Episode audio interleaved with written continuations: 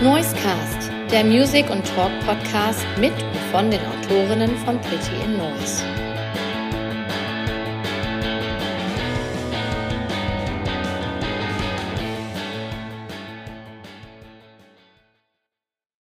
Hallo, liebe Hörerinnen und Hörer vom Noisecast, dem Music and Talk Podcast von Pretty in Noise. Ich begrüße euch ganz herzlich zu einer erneuten Noisecast Talk Episode. Das heißt, ohne musikalischen Gast, aber nur mit mir. Marc, wie ihr vielleicht erkannt habt, wäre es dann doch zu langweilig. Deswegen ist heute wieder dabei. Der Sebastian, hallo. Ich bin auch wieder hier. Moin, na, wie ist es mit dir, Marc? Alles gut? Ja, es ist äh, sehr gut, sehr gut. Ähm, die Episode wird ja deutlich später wahrscheinlich äh, rauskommen, als wir sie aufzeichnen, so ein bisschen für die Einordnung der Hörer. Wir haben gerade äh, zweite Aprilhälfte und es sind die ersten Sonnentage ähm, und da geht es einem ja gleich irgendwie ein bisschen besser, ne? Ja, das stimmt. Sonne scheint heute, auch in Holland. Genau. Sogar in Ostwestfalen. In Holland scheint die, glaube ich, sogar öfter als in Ostwestfalen. Zumindest kommt es mir so vor. Ja, der Stand der Dinge beim Noisecast. Ich wollte zu Beginn äh, auf ein paar Dinge äh, hinweisen, ähm, was wir viel zu selten machen. Den Noisecast gibt es überall zu finden inzwischen. Äh, man kann ihn nicht nur bei Spotify hören, sondern auch über die Webseite von prettynoise.de. Dort kann man jede Folge hören, nur, nur ohne Musik. Wer hier irgendwie an die Folge gekommen ist ohne Spotify, der hat das vielleicht eh schon so gemacht. Ähm, aber das ist ein kleiner Hinweis. Vielleicht läuft ja auch euer Monatsabo ab oder was weiß ich. Äh, wenn ihr den Noisecast weiterhören wollt, da geht das über die Website. Und man kann uns auch finden auf Instagram. Und äh, da vertragen wir noch ein paar Follower mehr, würde ich sagen. Deswegen wollte ich da auch nochmal ganz äh, explizit darauf hinweisen. Noisecast-Yeah. Ah, yeah. Noisecast, yeah. Folgt uns gerne. Wir teilen immer schöne Fotos und Stories äh, von unseren Folgen.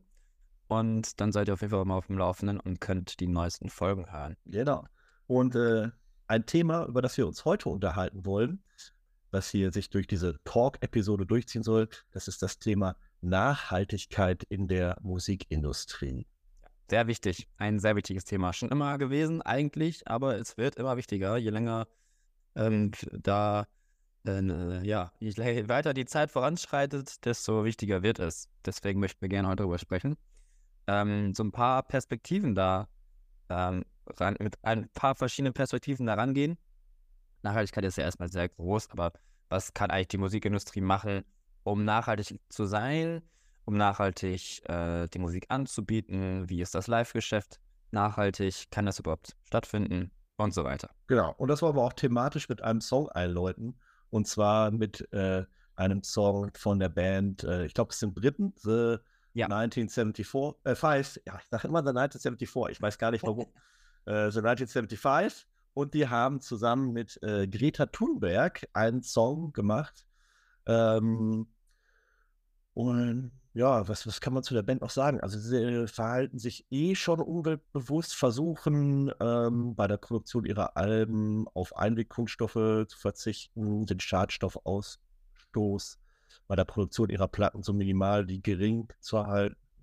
Und ähm, die Einnahmen dieses Songs, den wir jetzt gleich hören werden, ähm, die gehen auch alle in eine gemeinnützige Organisation, die sogenannte Extinction Rebellion. Ähm, das ist eine Organisation, vielleicht habt ihr von der auch schon mal gehört, die setzt sich ein gegen das Massenaussterben von Tieren und Pflanzen sowie der potenziellen oder dem potenziellen Aussterben der Menschheit als Folge des Klimawandels. Und ja, den Song hören wir doch mal als thematischen Einstieg hier zu Beginn. Wenn man über Nachhaltigkeit in der Musikindustrie spricht, dann äh, muss man auch über Streaming sprechen. Und äh, Sebastian, ich würde dich ja, mal ein bisschen äh, gerne über dein Streaming-Verhalten ausfragen. Wie, also wie viele Streaming-Dienste nutzt du? Ja, ich nutze eigentlich nur einen. Wahrscheinlich der, über den jetzt gerade die meisten diese Folge hören, nämlich das gute alte Spotify. Ähm, der Marktriese oder ja, Monopol nicht, aber äh, so viele gibt es ja dann doch nicht. Oder nicht so viele, die so groß sind. Ja, ich bin bei Spotify. Ich habe ähm, mal Tidal für eine Zeit probiert. Da habe ich gehört, dass es eine bessere Klangqualität sein soll. Aber es ist auch etwas teurer und die Künstler werden besser bezahlt. Aber letztendlich bin ich doch, glaube ich, schon mehr so Gewohnheitstier und bin dann doch bei Spotify geblieben. Stand über mein Haupt, dass ich da äh, die etwas schlechteren Bedingungen für Künstler quasi gewählt habe. Ähm, ja, aber bei mir ist es Spotify. Wie ist denn bei dir? Ja, ist, äh, bei mir ist es auch Spotify und ich, ähm, also Tidal äh, kenne ich auch vor allem, da du es ja schon mal hier in der Folge erwähnt hast, ähm, habe ich, hab ich mich aber null mit beschäftigt bisher. Ähm, Apple Music würde ich ja sagen, ist neben Spotify der zweite Big Player, aber da ich gar keine, keine Apple-Produkte äh, besitze, ähm, ja, kommt es für mich ja irgendwie auch gar nicht in Frage. Ähm, und auch, doch, klar, ich habe einen iPod, äh, den habe ich sogar noch, aber der, der verstaubt in der Schublade. Äh, und ich weiß gar nicht, wie so iTunes momentan drauf ist. Das ist doch auch alles so ein bisschen eingesch eingeschlafen, eingestellt worden. Ja, wirklich, das ist auch Apple Music jetzt inzwischen. Ja, guck. Da bin ich überhaupt nicht äh, up to date. Ähm, wenn du denn jetzt äh, da ein neues Album oder so streamst, mhm. wie machst du das? Wie, wie, wie, wo befindest ähm, du dich? Wo hörst du? Äh, wie gehst du vor? Naja, es gibt ja diese Entdecken, diesen Entdecken-Tab auf Spotify ähm, oder auch neue Releases. Da gehe ich einmal rein und gucke mir dann an, was da so angezeigt wird. Wenn man sehr viel verschiedene Sachen hört, was ich in der Vergangenheit getan habe, da wird einem da sehr viel auch komisches Zeug vorgeschlagen, das ich vielleicht gar nicht mal höre. Ähm, aber ja, so entdecke ich das und dann speichere ich mir sehr gerne als eigene Playlist ab und habe das dann quasi so als Hören To-Do und sobald ich das dann oft genug gehört habe, kann ich die Playlist auch wieder löschen. Und sonst gucke ich natürlich auf diversen Blogs, wie zum Beispiel Pretty Noise, was so rausgekommen ist und gehe dann gleich wieder auf Spotify und höre es mir dann da an. Oder wenn ein Video mit, dazu, mit dabei ist, dann äh, natürlich auch gerne über YouTube oder direkt auf dem Blog selbst. Aber ja, alles kommt auf Spotify zurück. Das ist einfach einfach zu handhaben und hat sich so eingebürgert bei mir. Du hast jetzt gesagt, du speicherst die Playlist ab. Ähm, das heißt aber nicht, du downloadest die Songs oder die Alben. Ähm, nee, das habe ich mal gemacht, als ich noch ein bisschen öfter auf Reisen war. Da habe ich mir dann für Eventualitäten, wenn man mal kein, kein Internet hab, hat, Entschuldigung, das abgespeichert. Aber ähm, ja, hier, wo ich jetzt wohne, gibt es eigentlich immer gutes Internet, deswegen mache ich das nicht mehr. Ja, äh, meine Empfehlung ist, du solltest das wieder machen, wenn dir die Umwelt am Herzen liegt. Denn, Echt, ist das so? Ja, tatsächlich, weil dieses äh, Streamen der Musik ist deutlich umweltschädlicher, als sich die Musik vorher, keine Ahnung, das Album runterzuladen via mhm. Spotify, wenn man Premium-Nutzer ist. Äh, da geht das ja, dann kannst du das ja vorher runterladen und äh, kannst du um 80 Prozent die Energiekosten senken. Wahnsinn.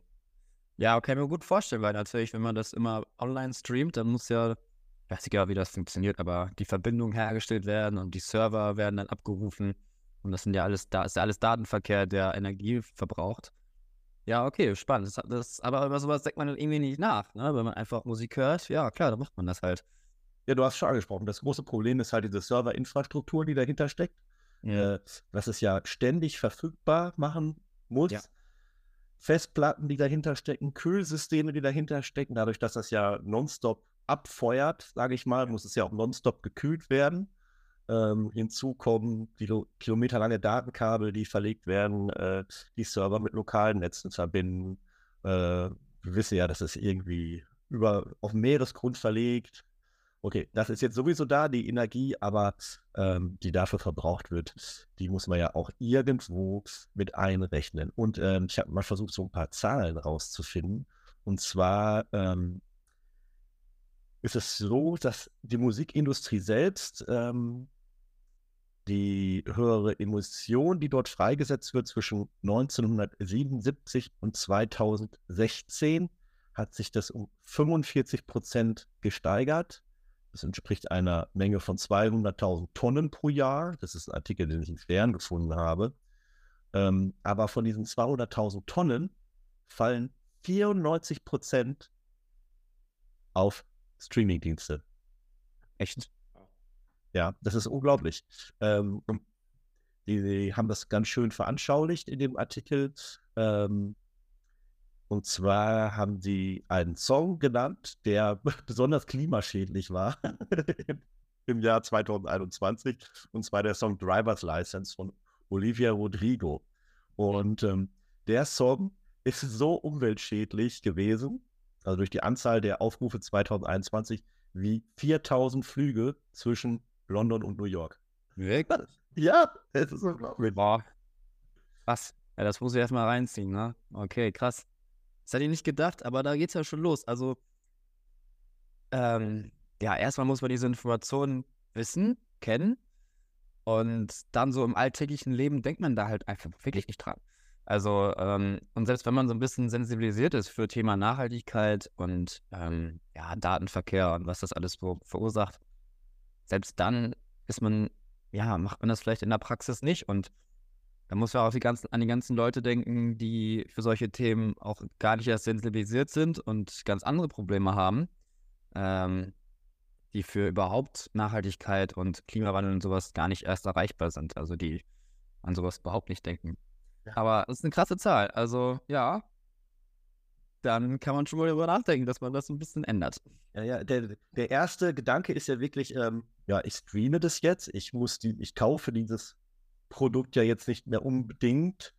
Ähm, die CD, die halt äh, produziert wird, für die Plastik verbraucht wird und andere Rohstoffe oder die Vinyl, ähm, die haben da ja auch einen bestimmten CO2-Ausstoß. Ähm, und da würde man ja erstmal denken, oh, Streaming ist deutlich die umweltfreundlichere Variante. In diesem Artikel haben sie das auch nochmal sehr schön verglichen. Ähm, also es entspricht, äh, also eine Stunde Musikstreaming ist ein CO2-Ausstoß von 55 Gramm, steht da drin.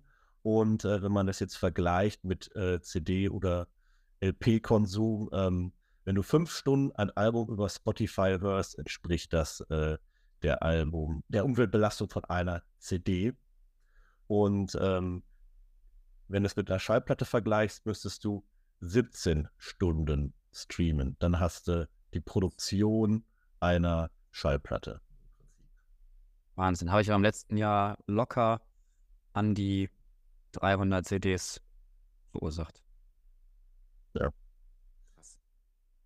Ja, äh, was, was bleibt uns? Äh, wir müssen, wie gesagt, darauf achten, das vielleicht vorher schon runter downzuladen und dann, äh, wenn ich unterwegs bin, oder gar nicht nur, wenn ich unterwegs bin, auch wenn ich zu Hause bin. Also zu Hause macht man das ja erst recht nicht, ne?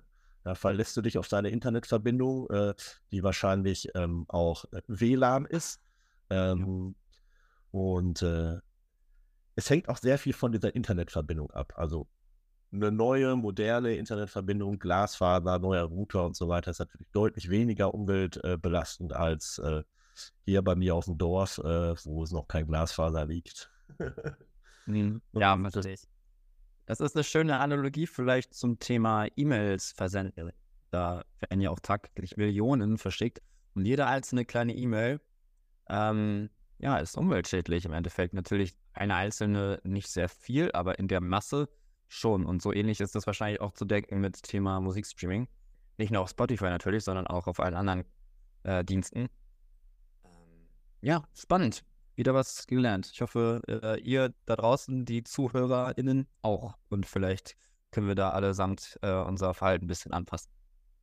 Genau. Also das wäre, wäre der erste Tipp, den ich jetzt so mitgeben möchte. Und der zweite Tipp, äh, der betrifft dann eigentlich eher so Streaming-Dienste wie äh, Netflix, Wow, Amazon Prime und so weiter, also wo halt Bildmaterial vor allem bereitgestellt wird. Aber äh, bei YouTube gibt es das ja auch. Ähm, und zwar kann man da die Auflösung eigentlich mal drosseln. Man muss ja nicht unbedingt in der höchsten High-Quality-Auflösung schauen, wenn es, äh, wenn man sich das jetzt eh über das Handy oder ein anderes mobiles Gerät das reinzieht, äh, dann macht ähm, diese Auflösung gar nicht so einen großen Unterschied bei den Bewegbildern kann man das ja kaum erkennen.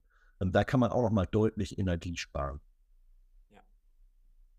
Ja, also genau, das wäre, das wäre so dieser Bereich Streaming ähm, und Musikindustrie, den man ansprechen kann. Ein anderer Bereich, wo es auch hohe CO2 und einen sehr hohen CO2-Ausstoß gibt, ist natürlich ähm, das Touren von ja. Band und Konzerte. Und da wollen wir vielleicht gleich mal drüber sprechen. Du warst nämlich letztes Jahr auf einem Konzert äh, bei einer Band, die sich das zum Thema gemacht hat. Ja, genau. Ich war letztes Jahr nämlich auf der Coldplay-Tour in Berlin. Und ähm, es ist ja kein Geheimnis mehr, dass Coldplay lange Zeit gar nicht getourt hat, weil sie eben ein nachhaltiges Tourkonzept entwickeln wollte und das jetzt auch gemacht hat und damit tourt. Und okay, dann, dann, lass uns aber erst vielleicht Musik hören von Coldplay. Und dann äh, danach äh, reden wir über das Green Touring von Coldplay. Ähm, hast du denn Songs von Coldplay, einen Lieblingssong? Vielleicht können wir auch zwei Coldplay-Songs sogar nehmen. Ähm, naja, ich glaube, so ein bisschen passend wäre der Tour, der Song zur Tour My Universe mit BTS und ähm, ja, sonst natürlich ein Hit. Ein aktueller Hit ist vielleicht noch Something Just Like This. Die beiden Tracks, wäre nicht schlecht. Und wir sind zurück. Diesmal äh, komme ich einmal hier zurück in die Folge. Immer noch in einer Neues Talk-Episode mit äh, Marc und mir, Sebastian. Und wir haben jetzt ja gerade vorhin vor dem Musikblog schon ein bisschen erwähnt. Ähm, wir wollen jetzt ganz gerne über nachhaltiges Touren sprechen. Und wir haben gerade Coldplay gehört. Wieso Coldplay? Der eine oder andere mag es vielleicht schon vermuten. Coldplay hat im letzten Jahr eine ähm, so nachhaltige wie möglich äh, Tour gespielt und sich da verschiedene Initiativen überlegt, wie das denn funktionieren kann. Und ich war da, ich war in Berlin, habe mir das angeguckt und tatsächlich ähm, hat man das gesehen, was sie gemacht haben. Also es geht zum einen los mit äh, Transport der, der, des Equipments, das ist ja bei Coldplay äh, nicht wenig. Ähm, ich glaube, nicht 40 oder 50 Trucks werden da bewegt. Plus Personal und Band und alles, was dazu gehört, das ist schon einiges. Ähm, da haben sie sich mit DRL zusammengetan und da auf das, ähm, naja, Benzin geachtet, dass es eben nachhaltiges ähm, Fuel ist.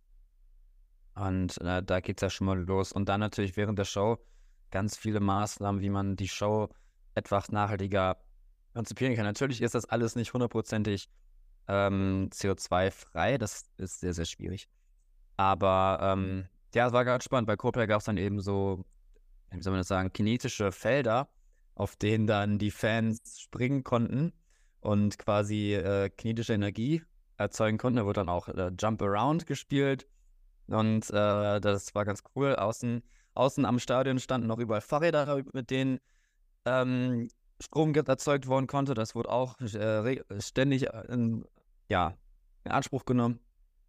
Dann eben die äh, Biofuels wurden äh, eingesetzt. Solarenergie, so viel wie möglich hinter der Bühne oder auch um das Stadion herum äh, und so weiter. Was dazu darüber hinaus noch passiert, also man kann ja von ganz vielen Gesichtspunkten so eine, so eine Show oder so eine Tour vor allem angehen.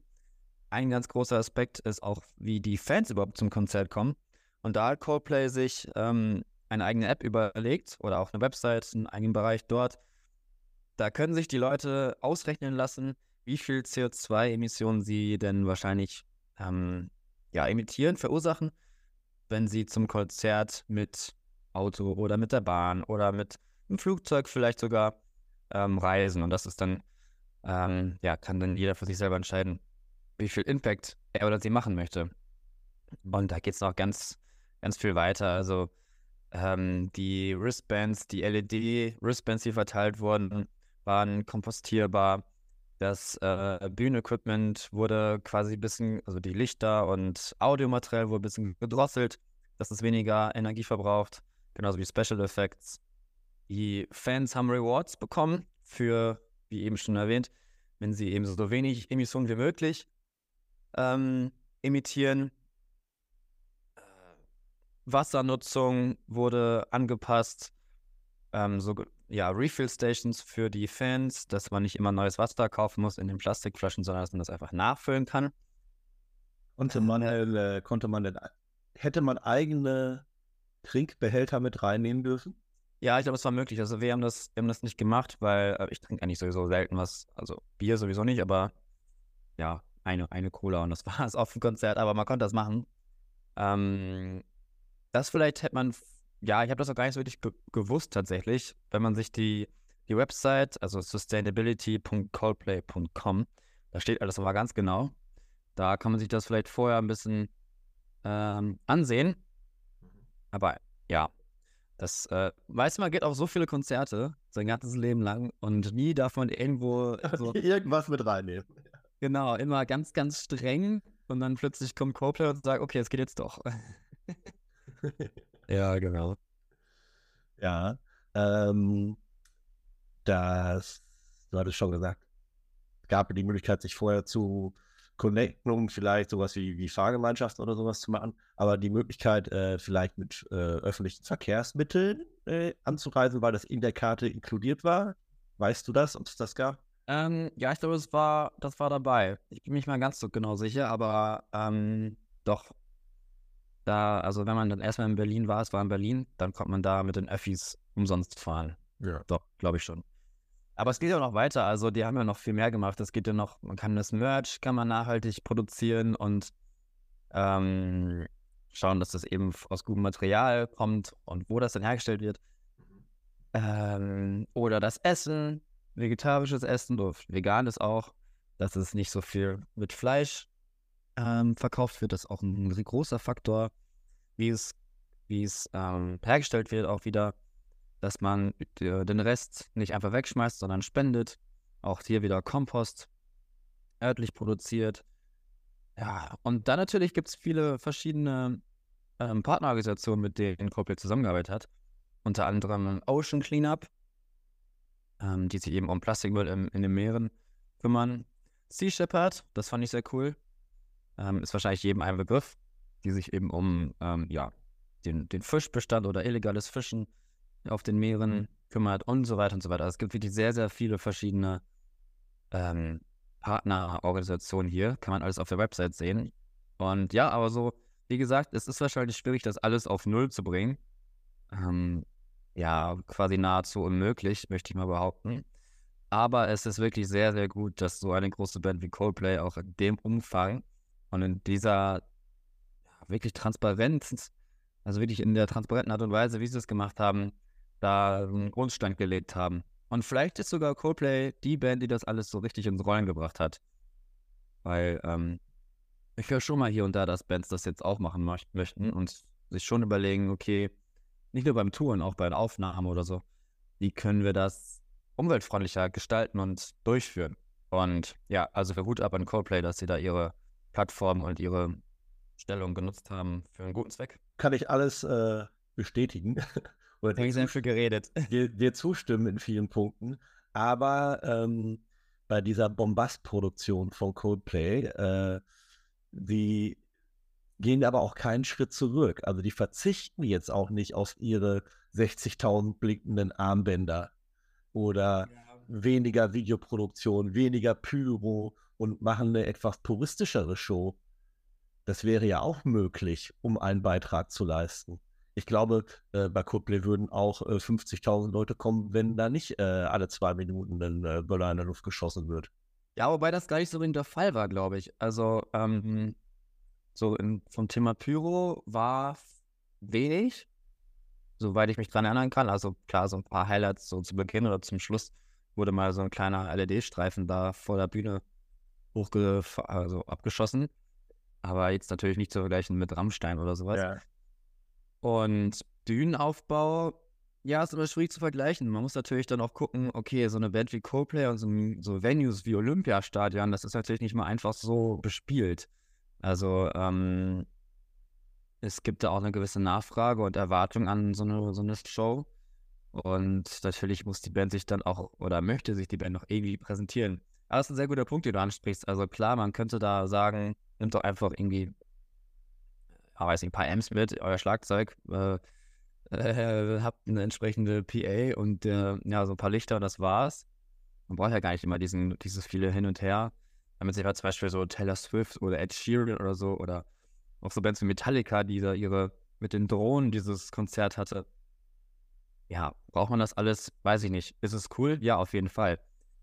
Ähm, und das ist ja ein Thema auch nicht nur für die Musik, auch für NFL, Super Bowl. Braucht die Super Bowl so eine riesige Halftime-Show, wo dann alles einmal reingekarrt wird für zehn Minuten und dann wieder raus? Oder, oder, oder, gibt es ja wahrscheinlich sehr viele Beispiele. Das ist dann so ein bisschen die Frage, ähm, ja, wie weit ist das notwendig? Also, ja, schwierig. Ich finde es natürlich cool als Fan, wenn da so eine große Show ist.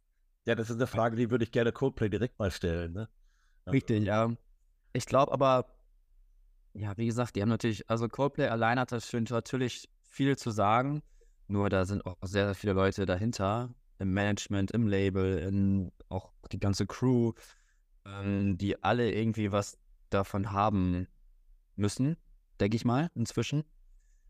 Und wo das dann irgendwie sein muss. Mhm. Aber ja, keine Ahnung, da bin ich echt kein Experte.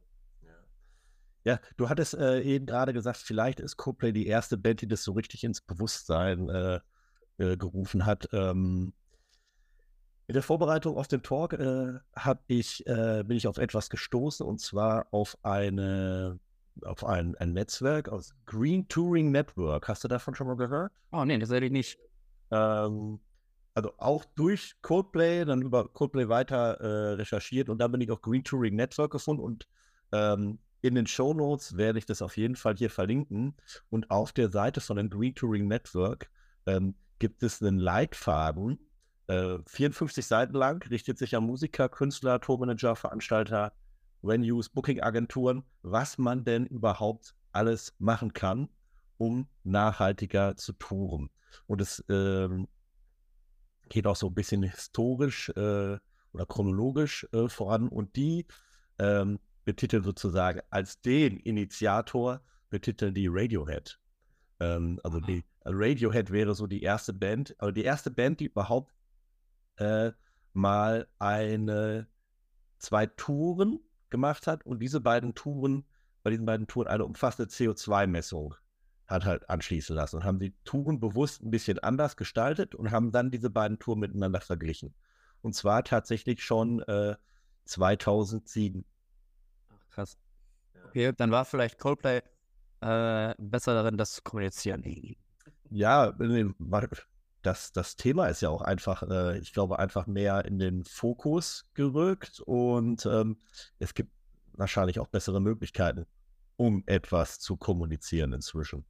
Ähm, das ist ja total nerdy, äh, hier 2007 die Tour von Coldplay. Also, also ausschlaggebend war wirklich, also dieses, dieses, dieses Jahr 2007, das muss irgendwie ein Besonderes auch bei, bei Radiohead gewesen sein. Ähm, ich weiß nicht, inwiefern du so mit Radiohead äh, ja, ja, ein bisschen Bescheid weißt. Also 2007 haben die, es war die erste Band, die, die so ein Album rausgebracht hat nach dem Modell Pay What You Want. Ne? Die haben dieses Album einfach über iTunes damals veröffentlicht, das In Rainbows Album. Mhm. Und ähm, das ist ja gar nicht in die Geschäfte gekommen oder sowas. Ne? Konntest es dann downloaden über iTunes und dann konntest du entscheiden, den gebe ich jetzt einen Dollar dafür, 10 Dollar, 15 Dollar, was auch immer. Quasi ein, ein Bandcamp-Album, wenn man so sagt. Genau, genau. Also so könnte man es äh, jetzt sagen.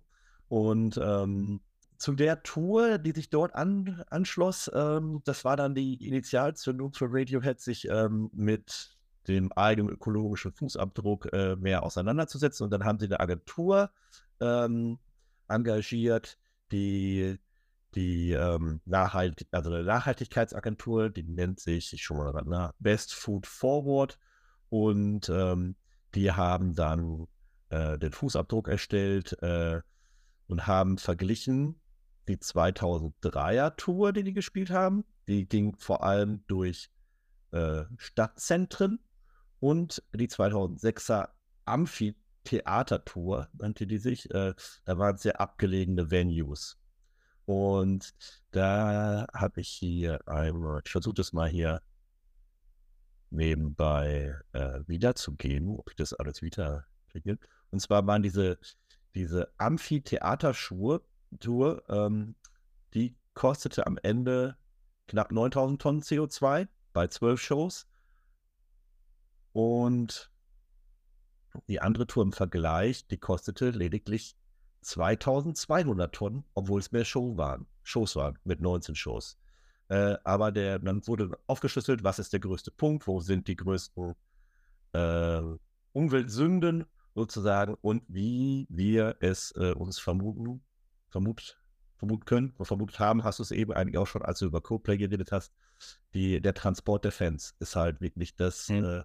A und O oder das, was die meisten Emissionen verursacht. Ähm, das Reisen. Das Reisen macht die meisten Emissionen aus. Äh, 86 Prozent bei der einen Tour und bei der Tour, wo es halt ein bisschen abgelegener war, war es sogar 97 Prozent. Ja, heftig. Das, äh, daran denkt man einfach nicht so wirklich, ne? Aber ja, ja, geht Sinn. Aber was, was macht das jetzt, welche Schlussfolgerung müsste ich als Künstler jetzt daraus ziehen?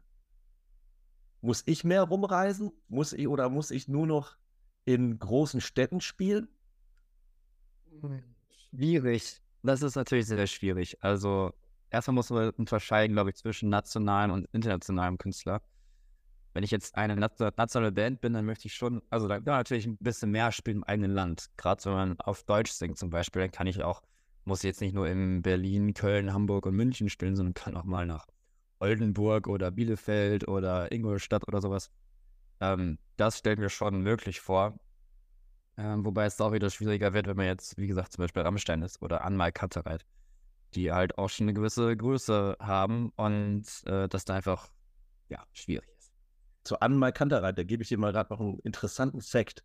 Ich war nämlich vor drei, vier Wochen war ich bei Anmal Kantereit zum Tourauftakt und eine Geschichte, die erzähle ich vielleicht ein anderes Mal im Podcast. Äh, durch diverse Umstände bin ich gegen, äh, sind wir halt ins, in, in den VIP-Bereich gekommen und ähm, haben dann äh, dort mit einer, die da im VIP-Bereich gearbeitet hat, aber da war überhaupt nichts los im VIP-Bereich, äh, mit der da gesprochen und dann äh, haben wir, kam mal an unseren Tisch, hat da die Getränke gebracht und dann haben wir gesagt, ja, was sie denn so von der Show erwartet heute und ob sie schon ein bisschen mit der Band gesprochen hat und dann sagt sie, ja, sie kennt die Band gar nicht. So, nee, kennen sie gar nicht? Nee, aber ich war völlig überrascht. Der hat mir heute beim Mittagessen erzählt, dass die seit 2014 kein Konzert gespielt haben, was nicht ausverkauft war.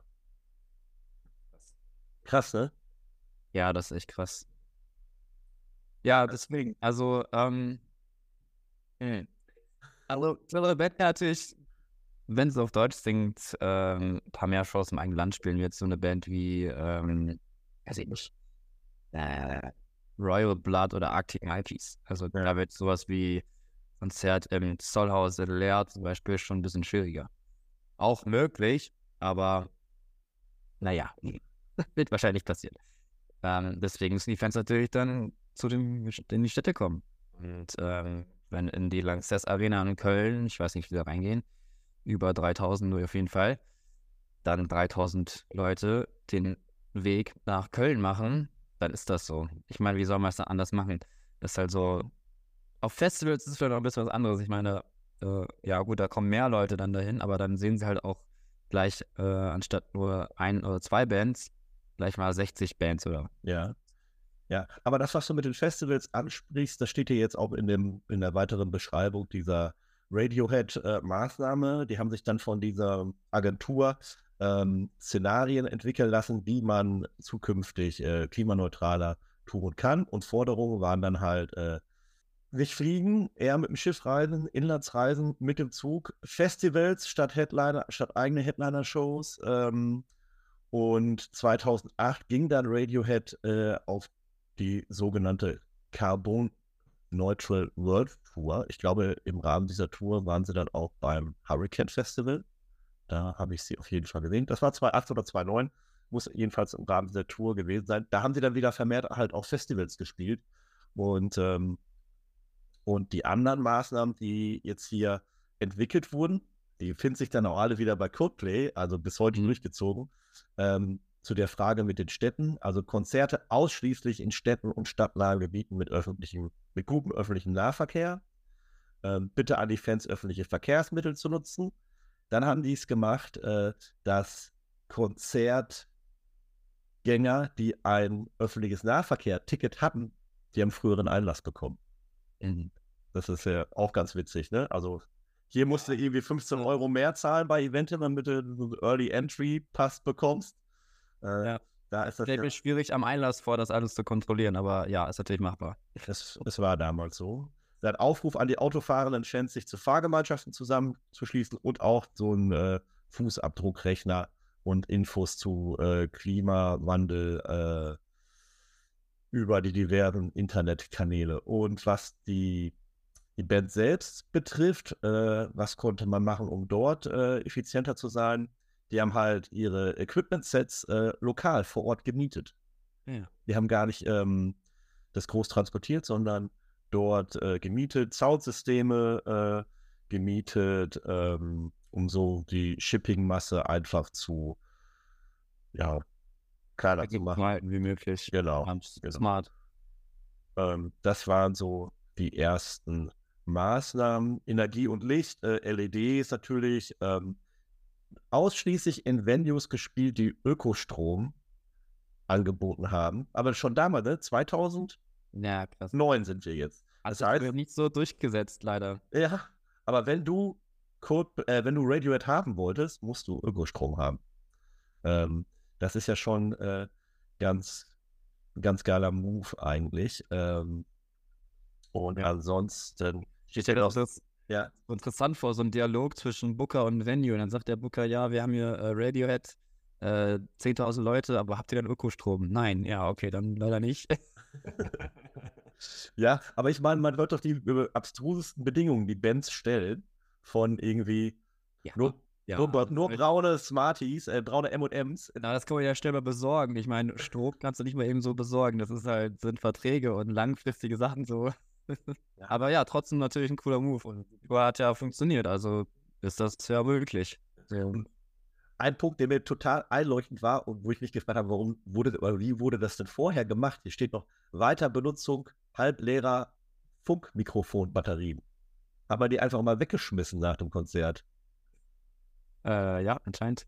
Ja. Klingt ja so. Katastrophal, oder? Aber das ist ja, also nochmal zu dieser Stromgeschichte, ich finde das echt interessant, weil das ist ja ein sehr, sehr guter Anreiz für die Venues, sich darauf äh, zu wappnen. Also, ähm, ja, okay, wenn es jetzt nur Radiohead ist, dann werden es nicht so viele Venues machen, aber wenn jetzt ähm, die Bands, immer mehr Bands sagen, wir möchten das für dich so haben, dann ist ja so quasi äh, die Nachfrage für die Venues nach Ökostrom oder halt auch anderen Sachen, so Pfandsysteme und ähm, ja, Anbindung an öffentlichen Nahverkehr, das ist ja alles, ähm, ja, soll das ja alles mal gemacht werden. Deswegen ist ja immer so ein Gegenspiel zwischen Venues und Künstlern, auch den Fans natürlich, also so ein Zusammenspiel dann eher. Ähm, das eine bedingt immer das andere. Die Frage ist halt, wo geht's, wo fängt man an? Ja, so, das ist die Frage. Aber es ist, ähm, es tut sich viel. Also in diesem künstlerischen, äh, kulturellen äh, Bereich tut sich echt verdammt viel und es bewegt sich auch äh, viel, was in anderen Bereichen ja leider ein bisschen ähm, verhaltener, sage ich es jetzt mal, abgeht. Äh, ich würde sagen, wird vielleicht mal Zeit, eine Nummer von Radiohead zu hören, oder? Ja. Was, da hast du doch vielleicht äh, eine gute Auswahl, oder? Hast du vielleicht einen Song, den wir spielen können? Ja, es gibt äh, einen Song, ähm, wo sie sich auch, äh, also ist der Umweltsong von denen, äh, Idiotech heißt der. Mhm. Da geht es auch so ein bisschen um das, das Aussterben der Menschheit. Aufgrund, aufgrund äh, der wandelnden Klimaverhältnisse. Den würde ich jetzt einfach mal hier reinspielen in die Playlist und dann hören wir uns danach wieder. Wir sind wieder da und zwar immer noch in der äh, Pin Talk Episode zum Thema Musik und Nachhaltigkeit hier mit äh, dem Marc und äh, dem Sebastian, das bin ich. Und ja, wir haben gerade ein bisschen über ähm, Radiohead gesprochen und nachhaltiges Touren, auch über Coldplay und wie das alles so funktionieren kann. Ähm, wenn ihr vielleicht irgendwelche Erlebnisse habt, hattet oder habt, haben werdet, je nachdem, mit nachhaltigem Touren, was ihr so mal erlebt habt in Venues, dann könnt ihr es natürlich immer gerne auf Instagram mal in die Kommentare schreiben oder uns äh, direkt feedbacken. Ähm, irgendwie erreicht ihr uns schon. E-Mail-Adresse haben wir auch. Ähm, wir hören immer gerne, was ihr so erlebt. Und ja, zum Schluss haben wir, gerne so, haben wir gar nicht mehr so viel zu sagen, aber so ein paar Dinge sind vielleicht noch erwähnenswert. Ähm, es ist auch nicht so lange her, da gab es in NRW, in Lützerath, die große Aktion, Protestaktion gegen den Kohleabbau. Und auch da, wir hatten die Band schon mal vorhin, hat sich ähm, an Mike Hunterreit stark positioniert und ein Akustikkonzert gegeben. Also von äh, 10.000 Leute im Stadion zu, ich weiß nicht, wie viele da waren, aber halt unplugged zu zweit auf einer kahlen Wiese oder halt auch bald nicht mehr Wiese. Und das ist schon sehr stark, dass Bands sich so positionieren und auf jeden Fall zumindest den ersten Schritt gehen und sagen, okay, wir sind dagegen oder wir wollen, dass sich etwas tut. Ähm, ich habe noch eine Band, die hat sich auch dazu committed, zumindest nachhaltig aufzunehmen. Ähm, zwar mehr so aus meinem Bereich, Enter Shikari ist das, aus England. Die haben sich nämlich für das neue Album, das tatsächlich heute, wir haben den 21. April, A Kiss for the Whole World, das haben die ausschließlich auf einer Farm mit die Solar Solarbetrieben, ähm, Solar Solarbetrieben, Solarbetrieben wird. Ich kann nicht mehr reden heute. Furchtbar. Ähm, ja, das haben die so gemacht. Und ansonsten, naja, es gibt natürlich hier und da so ein paar Initiativen, die schon mal den richtigen Weg einschlagen oder versuchen etwas zu ändern. Es gibt ähm, BVMI, Bundesverband Musikindustrie, die haben einen Leitfaden Klimaschutz, Musikwirtschaft. Da wird sowas erwähnt wie, naja, dass ja auch die Labels und die ganzen Unternehmen dahinter äh, was tun können. Das geht von vielleicht ähm, trivialen Sachen, aber trotzdem wichtigen Sachen. Den, den Leitfaden, den stellen wir ja auch in die Show Notes, ne? Ja, genau. Also da geht es halt so von relativ einfachen Sachen, äh, sind Dienstreisen möglich, kann man sich auch übers Internet machen. Ähm, Strom, Heizung, Energieverbrauch, äh, im Büro, ähm, welche, welcher Kaffee wird da äh, verwendet und so weiter und so weiter. Aber natürlich auch irgendwie zu größeren Sachen. Äh, wie wird Vinyl produziert? Welche Presswerke gibt es? Äh, wie, welches Material benutzen die? Und so weiter und so weiter. Und darüber hinaus gibt es ja auch noch zum Beispiel Music Declares Emergency. Und das gibt es jetzt auch in vielen verschiedenen Ländern, die ganz klar dafür ähm, sind, dass sich etwas tut. Ähm, ja, um eben auf den Klimanotstand hinzuweisen. Und diese ganzen Sachen ist ja schon mal auf jeden Fall ein sehr, sehr guter äh, Schritt in die richtige Richtung. Und ja, hoffentlich, hoffentlich sehen wir da noch ein bisschen mehr. Aber das wird sich zeigen. Ähm, genau, ich weiß nicht, hast du, äh, Marc, hast du noch irgendwas zu erwähnen, was man wissen sollte in diesem Thema? Ja, ähm, ich muss gerade mal so ein bisschen lachen, weil ich bin so ein bisschen, habe gerade so einen kleinen Flashback bekommen.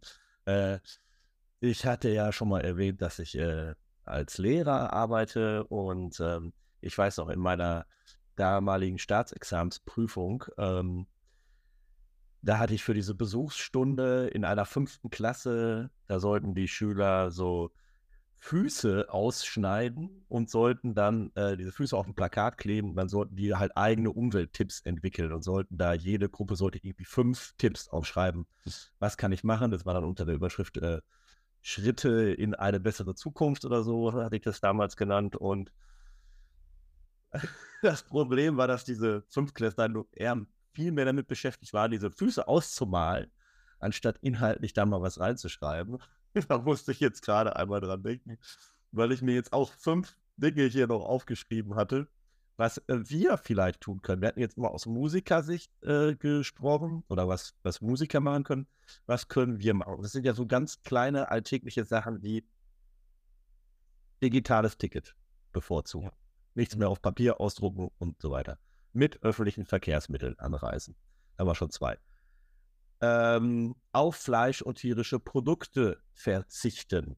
Ja, ja, also es wäre ja vielleicht schon mal ein Anfang, dass man, wenn, äh, also wenn man jetzt, jetzt nicht komplett vegetarisch sich ernähren möchte, aber vielleicht sagt man sich ja auch, an Tagen, wo ich Konzerte besuche, da esse ich kein Fleisch und keine tierischen Produkte. Das wäre ja schon mal irgendwie so ein kleiner Step. Und äh, Abfall trennen äh, bei Konzerten und Festivals, das ist auch so ein Punkt. Aber das ist ja ein Punkt, wo man noch, sich noch mal kurz drüber austauschen kann. Äh, also früher war es so, ich weiß auch auf jeden Fall bei FKP-Festivals, da gab es diesen Müllpfand. Äh, erinnerst du dich doch bestimmt noch dran, oder? Äh, ja, ja, ein bisschen. Also man, man hat 10 Euro äh, mehr zahlen müssen so, ja, für, fürs Ticket und wenn man dann am Ende sein vollen Müllsack abgegeben hat, ja, äh, hat man diese 10 Euro wiederbekommen. Ja. Ähm,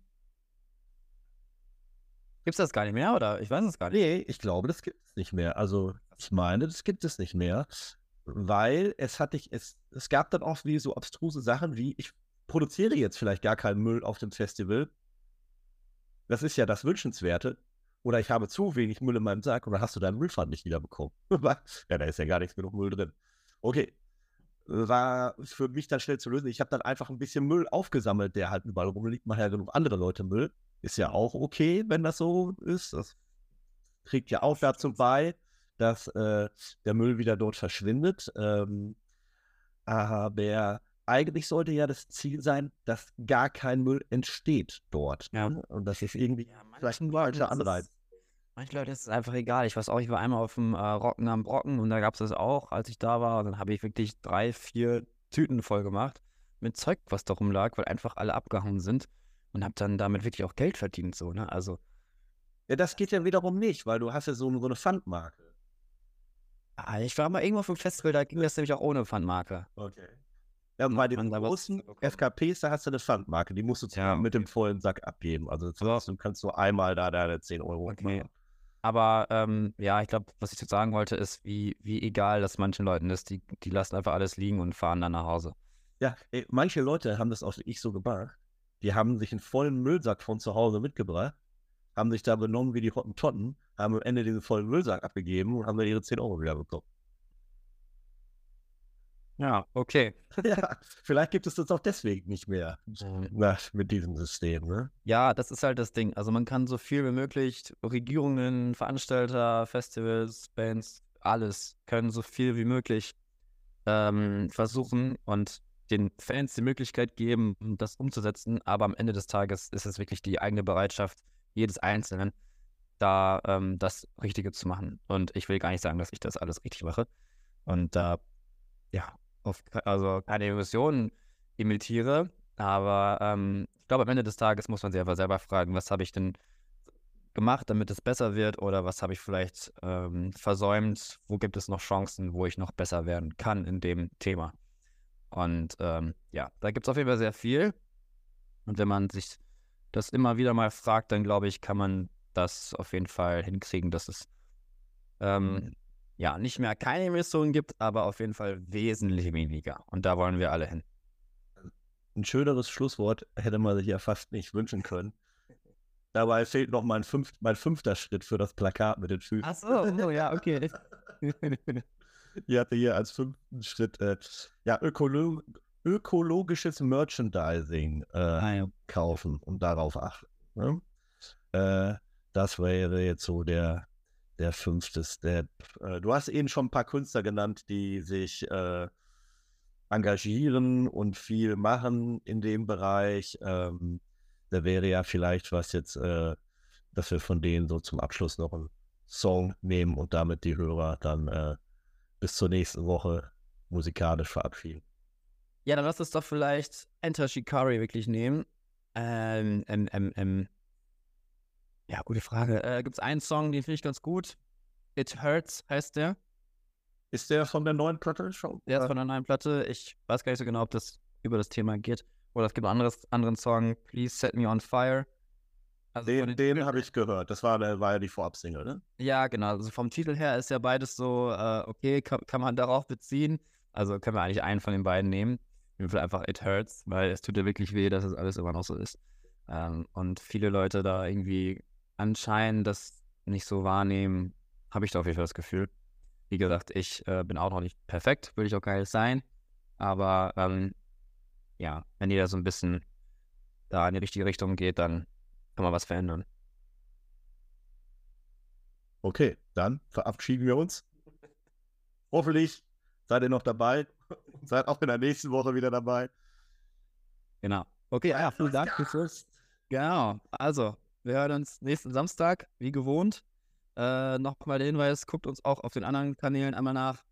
Wir sind überall inzwischen, nicht nur auf Spotify, folgt uns auf Instagram, schickt uns eine E-Mail, geht auf prettynoise.de, äh, alles, was möglich ist. Wir haben überall schöne Infos für euch. Ihr könnt auf jeden Fall bei uns sehr viel Zeit verbringen.